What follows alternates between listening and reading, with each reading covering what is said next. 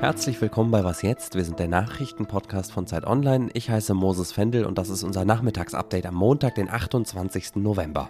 Hier geht es gleich erneut um die Proteste gegen die strenge Null-Covid-Politik in China und wir sprechen über Wölfe. Der Redaktionsschluss für diesen Podcast ist 16 Uhr. Die chinesische Führung hat auf die Proteste gegen ihre strenge Null-Covid-Politik reagiert, und zwar, wie man so schön sagt, mit Zuckerbrot und Peitsche. Auf der einen Seite gibt es einzelne Lockerungen. Ab morgen dürfen die Menschen in der Millionenstadt Urumqi im Nordwesten des Landes zum Beispiel wieder Bus fahren, um Sachen einzukaufen, hieß es bei einer Pressekonferenz.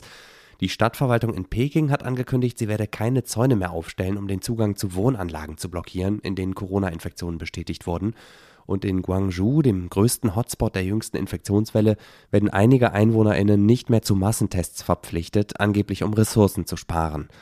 Gleichzeitig hat die Zensur aber heute in den sozialen Medien laut Berichten alle Fotos, Videos und Berichte über die Massendemonstrationen vom Wochenende gelöscht und an der Null-Covid-Strategie an sich will die Staats- und Parteiführung nicht rütteln. Dabei ist die erstmal nicht besonders erfolgreich. Die Gesundheitskommission hat heute mit rund 40.000 Neuansteckungen einen neuen Höchststand im Land gemeldet und zum anderen hat die Kommunistische Partei sich selbst und das Land mit dieser Politik in eine verzwickte Situation gebracht, sagt Steffen Richter, China-Experte in unserem Politikressort. Chinas Null-Covid-Politik ist für viele Bürgerinnen und Bürger ja eine Art von permanent wiederkehrender Freiheitsberaubung. Gleichzeitig ist durch diese Strategie Chinas Wirtschaftswachstum eingebrochen, offiziell von rund 8 Prozent in 2021 auf prognostiziert 3,2 Prozent in 2022. Ein Wachstum, das dringend notwendig wäre, um die Arbeitslosigkeit unter besonders jungen Menschen zu senken. Sie liegt offiziell bei 20 Prozent, möglicherweise ist sie bis zu doppelt so hoch. Und dazu kommt noch, dass Chinas Immobilienmarkt in einer tiefen Krise steckt. Er droht viel Sparvermögen zu vernichten.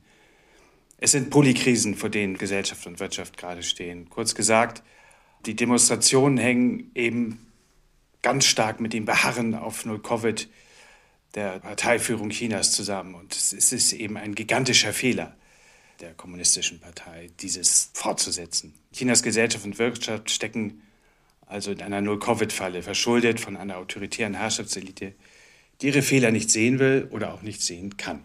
Auslöser für die Proteste der letzten Tage war ein Feuer in Ürümqi, bei dem zehn Menschen in einem Hochhaus gestorben sind, unter anderem weil strenge Lockdown-Regeln die Rettungsarbeiten behindert haben sollen.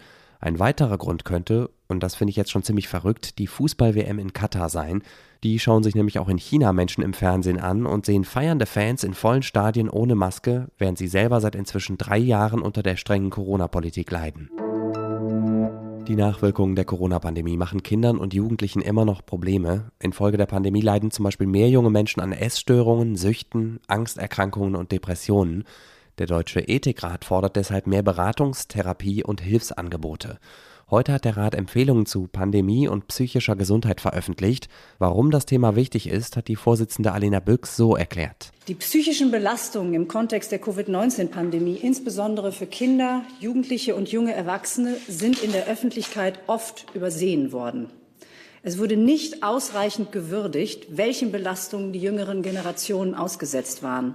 Und das, obwohl wir als Gesellschaft der jungen Generation große Solidarität abverlangt haben. Büchs denkt dabei aber nicht nur an die Pandemie, sondern auch an die gegenwärtigen, sich sozusagen aufeinanderstapelnden Krisen von Krieg, Inflation, Energie bis hin zur Klimakrise. Aber was folgt denn jetzt daraus? Die Vorsitzende des Ethikrats hat ein paar konkrete Vorschläge gemacht. Vorsorge und unterstützende Angebote müssen ausgebaut, Versorgungslücken müssen geschlossen, mehr Therapieplätze geschaffen und es muss unbedingt vermieden werden, dass junge Menschen in aktuellen und zukünftigen gesellschaftlichen Krisen als Erste besonders viele Lasten tragen müssen.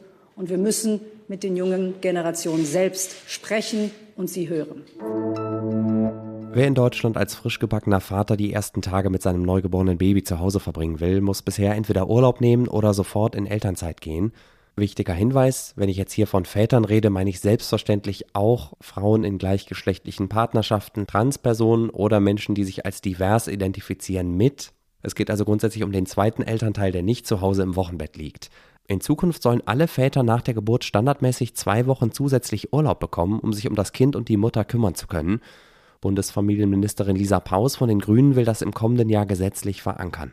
Sie hat den Zeitungen der Funke Mediengruppe gesagt, dass der Vaterschaftsurlaub dann übernächstes Jahr, also 2024, kommen soll.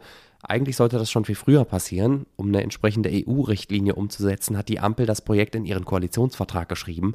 Die Verzögerung, wegen der Deutschland, by the way, auch schon Ärger mit der EU-Kommission bekommen hat, hat die Familienministerin aber so begründet. Vor allem für kleine und mittlere Unternehmen sei die wirtschaftliche Lage im Moment zu schwierig, denn bezahlen müssen diesen Extraurlaub für Väter zumindest nach bisherigem Stand die Arbeitgeber.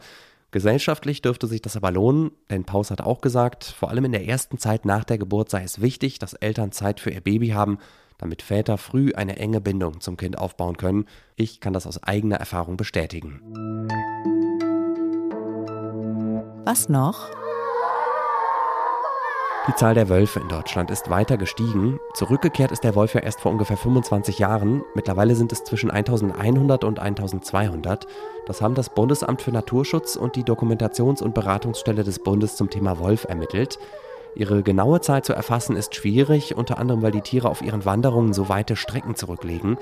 Mit Abstand am meisten Wolfsrudel leben in Brandenburg, dahinter kommen Niedersachsen und Sachsen, aber auch im bevölkerungsreichen Nordrhein-Westfalen gibt es zwei Rudel. Die größte Gefahr für Wölfe in Deutschland ist der Straßenverkehr. Bei Verkehrsunfällen sind im Untersuchungszeitraum 102 Tiere gestorben. Nur 13 wurden gezielt getötet, obwohl das verboten ist. Wölfe gelten in Deutschland nämlich als streng geschützt. Für Angst und Ärger sorgen Wölfe, weil sie regelmäßig Nutztiere wie Schafe oder Ziegen angreifen. Wer solche Tiere besitzt, bekommt deswegen Zuschüsse vom Staat, um seine Herden zu schützen. Und das war es auch schon wieder mit dem Update von Was jetzt am Montagnachmittag. Morgen früh ist Elise Landcheck dran und spricht mit einem Journalisten im Iran, der gerade die Protestbewegung im Land miterlebt. Wenn Sie mich, Moses Fendel, was fragen, mich loben oder kritisieren oder einfach mal Hallo sagen wollen, dann können Sie mir gerne eine Mail schicken an wasjetzt.zeit.de. Für heute mache ich Schluss. Danke fürs Zuhören und bis bald. Das Wort Urlaub würde ich übrigens in ganz dicke Anführungszeichen setzen, wenn es um die erste Zeit zu Hause mit dem Neugeborenen geht. Nicht, dass sich jemand wieder falsche Vorstellungen von der Care-Arbeit macht.